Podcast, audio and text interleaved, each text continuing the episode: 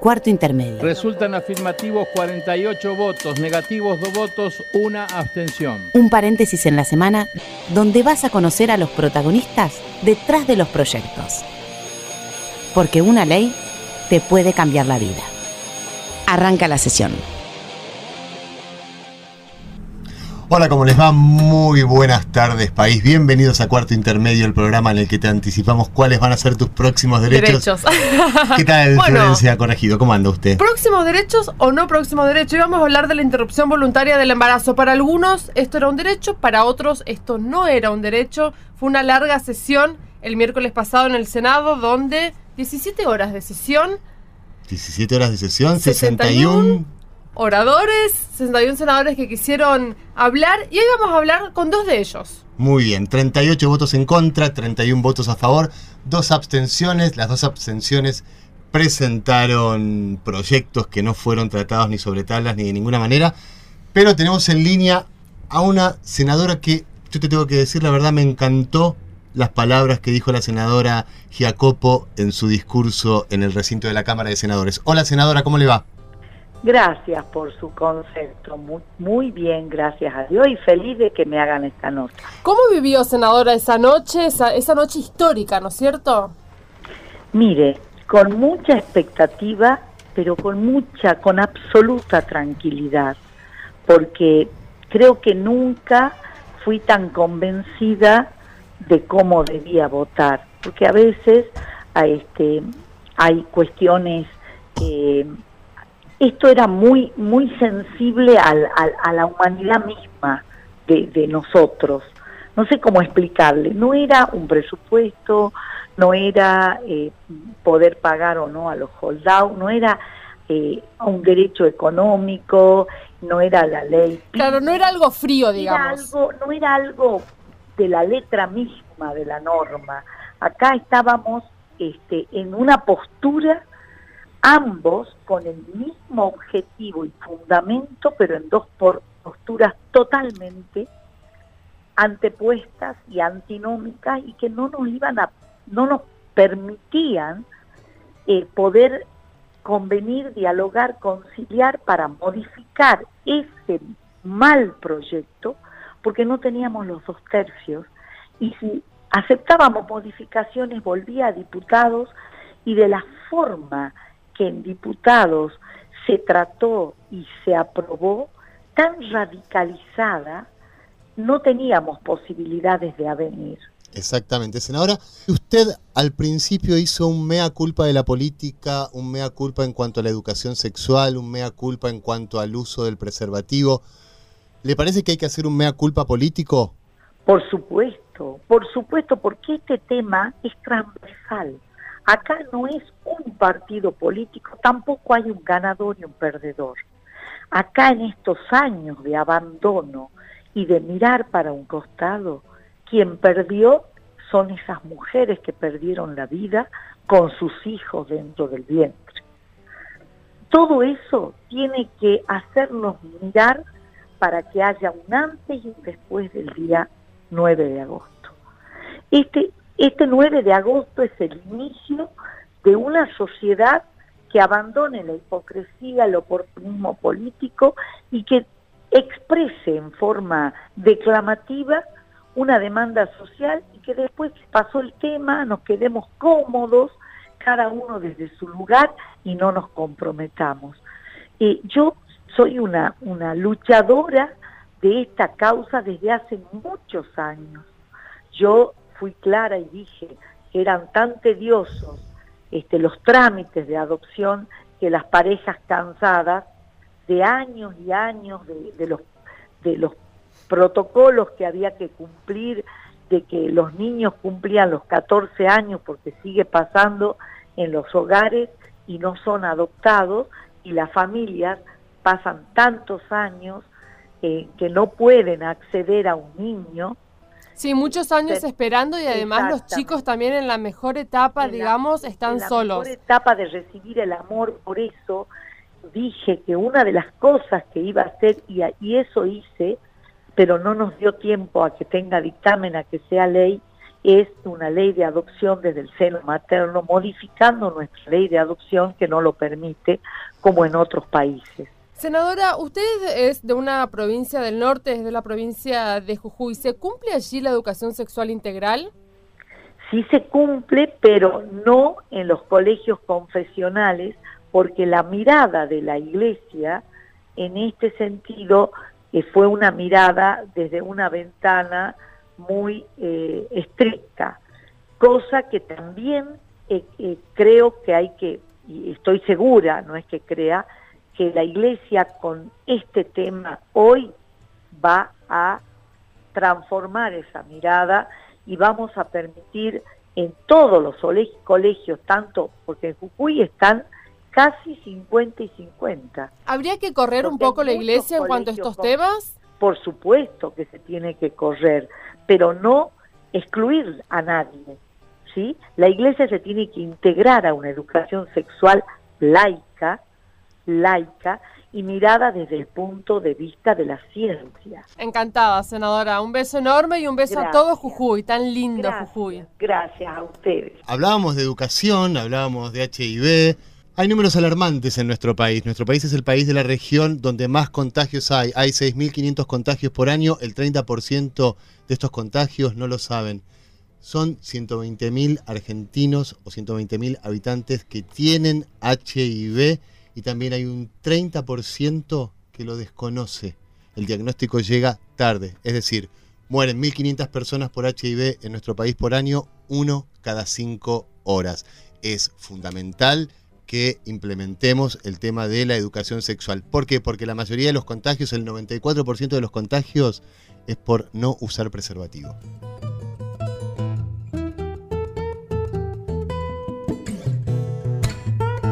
Bueno, sin lugar a duda, Mariano, en este largo debate que se vivió tanto en la Cámara de Diputados como en el Senado, salió a florecer la educación. ¿Qué pasa con la educación? Por eso vamos a tomar contacto con Mercedes Miguel. Ella es secretaria de Innovación y Calidad Educativa del Ministerio de Educación. Hola Mercedes, ¿cómo estás?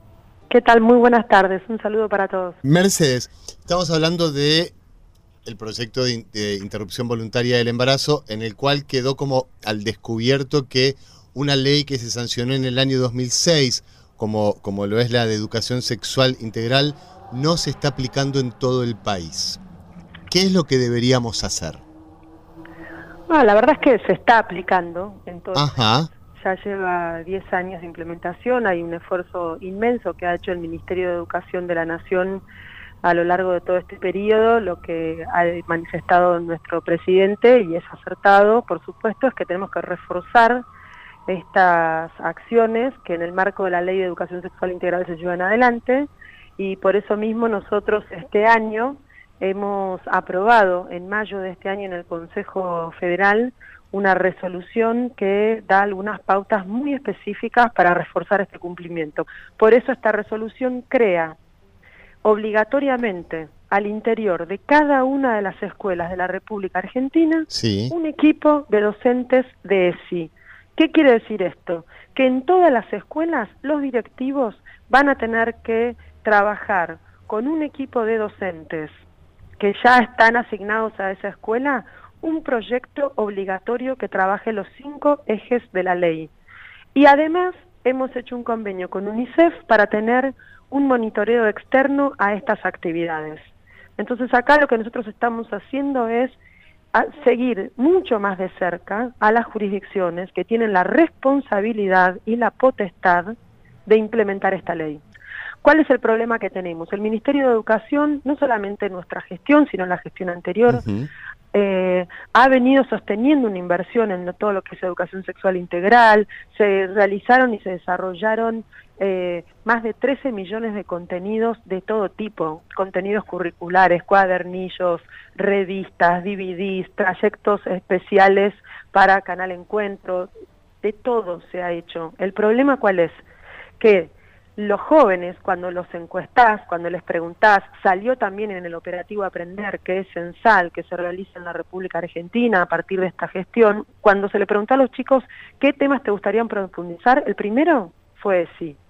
Y ahí nos dimos cuenta que había una falta de conversación o de diálogo o de derrame de aquello que los docentes aprenden con lo que los jóvenes reciben. ¿Cuesta que haya educación sexual en las escuelas religiosas o en las escuelas de las provincias? ¿Cuesta un poco más o no?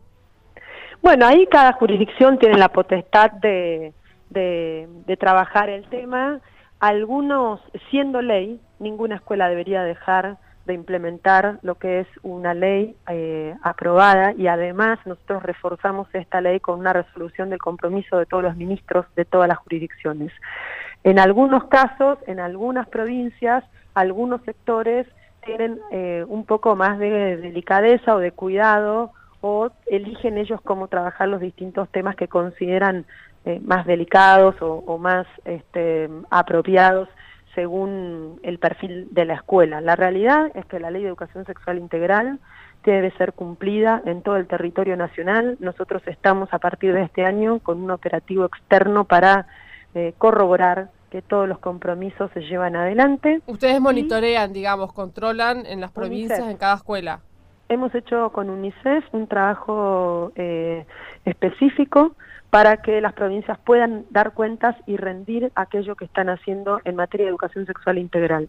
El segundo tema es que le vamos a empezar a hablar directamente a los jóvenes, porque antes la estrategia era formar muchísimos, miles de docentes en todo el territorio nacional, pero no todos tenían eh, la capacidad o las ganas o el deseo de trabajarlo con sus alumnos. Entonces había como una doble vía de trabajo donde eh, se trabajaba con las escuelas, con los equipos directivos y con los docentes, pero evidentemente, por lo que declaran los jóvenes, ellos sentían que los temas de ESI no estaban llegando. Así eh. que pusimos muchísimo foco en empezar a trabajar directamente con ellos.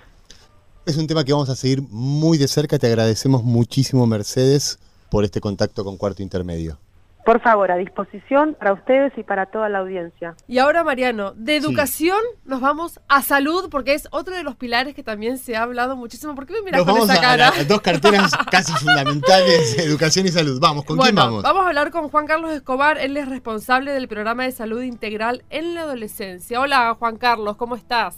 Hola, ¿cómo están? ¿Qué nos ha dejado este debate en cuanto a la interrupción voluntaria del embarazo? ¿Cómo se está trabajando desde tu área, desde el área de adolescencia del Ministerio de Salud, para ayudar a esas chicas o a esas mujeres que tienen una decisión muy difícil y que a veces van hacia la clandestinidad? ¿Cómo las ayudamos? Bueno, eh, primero creo que el debate nos ha dejado muchos aprendizajes. Eh, creo que una de las cuestiones más importantes es que un tema que estaba bastante tapado, invisibilizado y que de alguna manera, eh, digamos, este, era un tema tabú, ha salido a las calles y ha podido debatirse, creo, seriamente este, como nunca antes. Eh, esta, este proyecto de ley no salió, ¿qué va a pasar ahora? Yo creo que una de las cuestiones es que, digo, va a haber que reforzar sobre todo, y esto fue uno de los de los grandes puntos eh, el, el, tema eh, dentro de la educación sexual y dentro de las escuelas en general. El sistema de salud tendrá que redoblar los esfuerzos también en poder garantizar eh, los insumos anticonceptivos, la consejería en salud sexual y en salud reproductiva, el acceso a interrupción legal del embarazo, que es algo que se venía realizando, pero también con bastantes este, eh, con bastantes barreras y con bastantes obstáculos. ¿Qué barreras y qué obstáculos? Eh, muchas eh, propias de los equipos de salud en relación a desconocimiento de los marcos normativos, a la imposición de las propias barreras o los preconceptos morales o religiosos o de posturas personales de profesionales de la salud que terminan interfiriendo en lo que es el ejercicio de un derecho efectivo. ¿no? Eh, nosotros desde el programa de adolescencia venimos trabajando eh, fuertemente en todo lo que tiene que ver con la capacitación en el marco normativo para la atención de adolescentes al sistema de salud. Nosotros tenemos un marco legislativo sumamente amplio que incluye el nuevo Código Civil y Comercial, en donde adolescentes a partir de los 13 años pueden concurrir solos a la consulta a atenderse por cualquier problema de salud, no solo alguna situación relacionada a la salud sexual y reproductiva, sin la necesidad de que vayan con un adulto y el sistema de salud debe dar una respuesta acorde. ¿El sistema de salud de nuestro país le entrega a los jóvenes, a las mujeres, a los hombres anticonceptivos?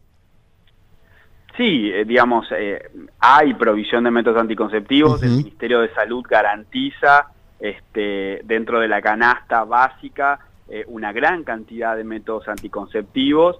Este, la entrega y la llegada a los chicos, a las chicas, está garantizada, sin embargo, ahí de vuelta aparecen las barreras o los obstáculos que en general los ponen los profesionales este, de acuerdo a sus propias eh, creencias. ¿no? ¿Profesionales médicos me estás hablando? ¿Me estás hablando de profesionales médicos? Sí, sí, sí, sí, claro. También basado un poco en, en algunos desconocimientos o en algunas cuestiones de, mm, digamos, de paradigmas en relación a anticoncepción y adolescencia, como que un adolescente, por ejemplo, que no tuvo ningún embarazo, este, tiene una contraindicación para la colocación de un dispositivo intrauterino, el DIU, este, y esto sabemos que ya no es así. Eh, algunos mitos también en relación a la pastilla de anticoncepción de emergencia o conocida como pastilla de después. después, o el implante subdérmico también.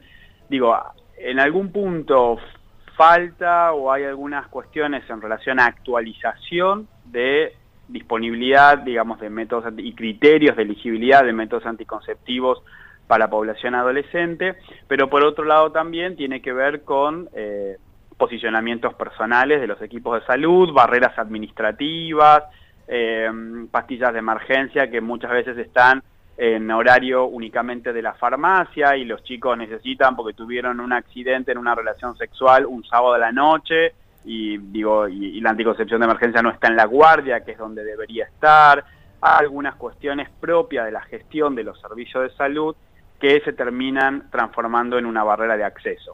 Juan Carlos, eh, mucho se ha hablado en estos meses, digamos, de la mayor cantidad de embarazos no deseados se da en adolescentes. ¿Ustedes tienen esos datos desde el Ministerio? Y los registros que tenemos es que el 70% de las adolescentes que tuvo un parto refieren no haber planificado ese embarazo. Juan Carlos, sí. te agradecemos muchísimo por esta nota. Realmente hemos aprendido también esta tarde aquí en Radio Nacional.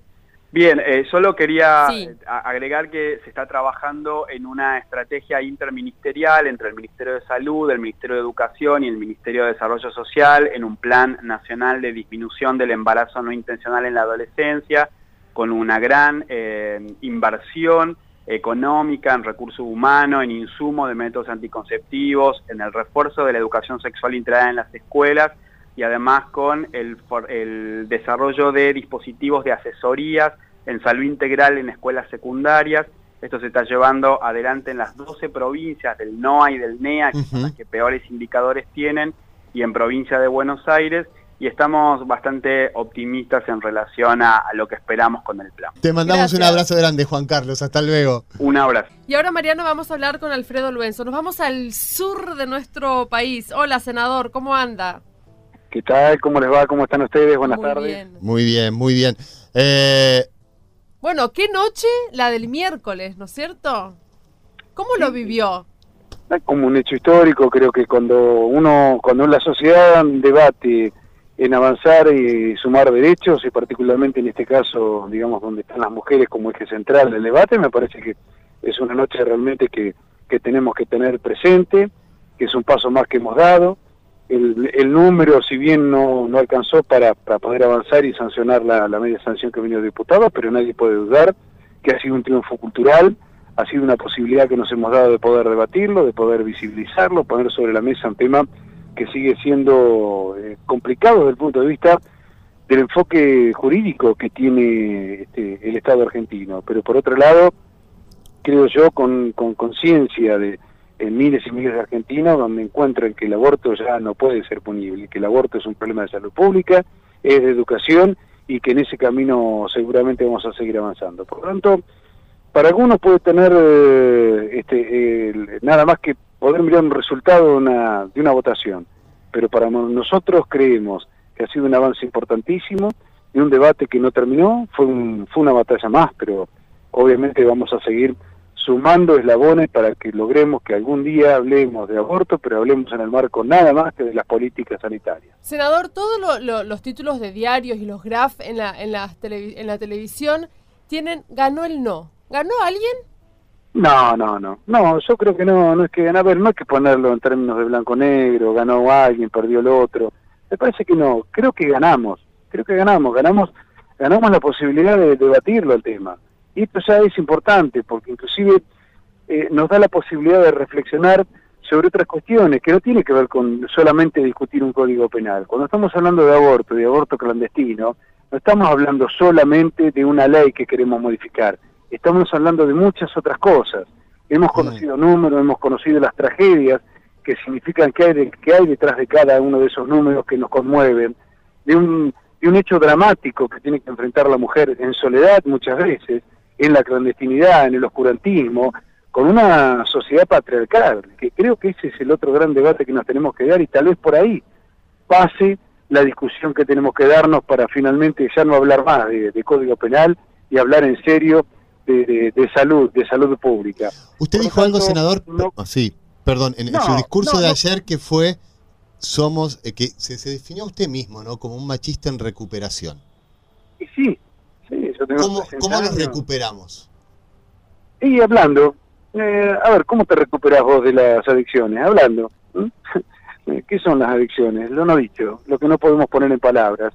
Y es esto, digamos, cuando vos te recuperas de algo, de una adicción, que son de patrones, en este caso son de patrones de conductas eh, que, que, son, que tienen un profundo arraigo, que nos da miedo poder hablar de los mismos, que nos colocan en un lugar distinto, diferente, bueno, la única posibilidad es hablarlo, por eso ya no somos los mismos, inclusive aquellos que tienen el pañuelo celeste, yo estoy seguro que se han incorporado otras cosas, que han formado parte de un proceso de aprendizaje, que es poder debatir y escuchar a otros, tener una mirada distinta y ojalá que esto se vea reflejado seguramente muy pronto en que vamos a tener una ley para despenalizar. Por lo tanto, cuando yo hablo de un, machismo en recuperación, hablo de esto, porque todos hablamos de un lugar de herido, todos hablamos de un lugar donde cuando nos descuidamos, seguramente deslizamos estos patrones patriarcales que tenemos en nuestra sociedad. Mujeres incluidas, ¿eh? Esto no es una, digamos, una cultura patriarcal, no solamente este, un problema que tienen que enfrentar los hombres, tienen que enfrentar también las mujeres. Senador, mucho se, se ha estado hablando ahora de la reforma del Código Penal y de introducir la despenalización. ¿Usted estaría a favor de esto? ¿Cree, cree que es la manera de hacerlo? Eh, no sería lo ideal, pero es un paso adelante también que podemos dar. No, no es lo que hemos buscado, yo creo que no era este el camino, pero de todas maneras, si podemos avanzar por ese lado, bueno, avancemos con el Código Penal. Creo que es un paso adelante que estamos dando no hablar más del tema del aborto en, bajo una concepción de una mirada de, penalista, digamos, una mirada que tiene que ver con, con criminalizar y, seguir sosteniendo que, que, como pasó, ¿no? Porque hoy, hoy lo que estamos, después de anoche, el aborto sigue siendo clandestino en la República Argentina. Si nosotros damos ese paso, también es importante. Y luego hablaremos de políticas públicas. Veamos cómo el aborto tiene que ser seguro, este, eh, legal, con todas las condiciones que nos tiene que ver la salud pública o la salud privada.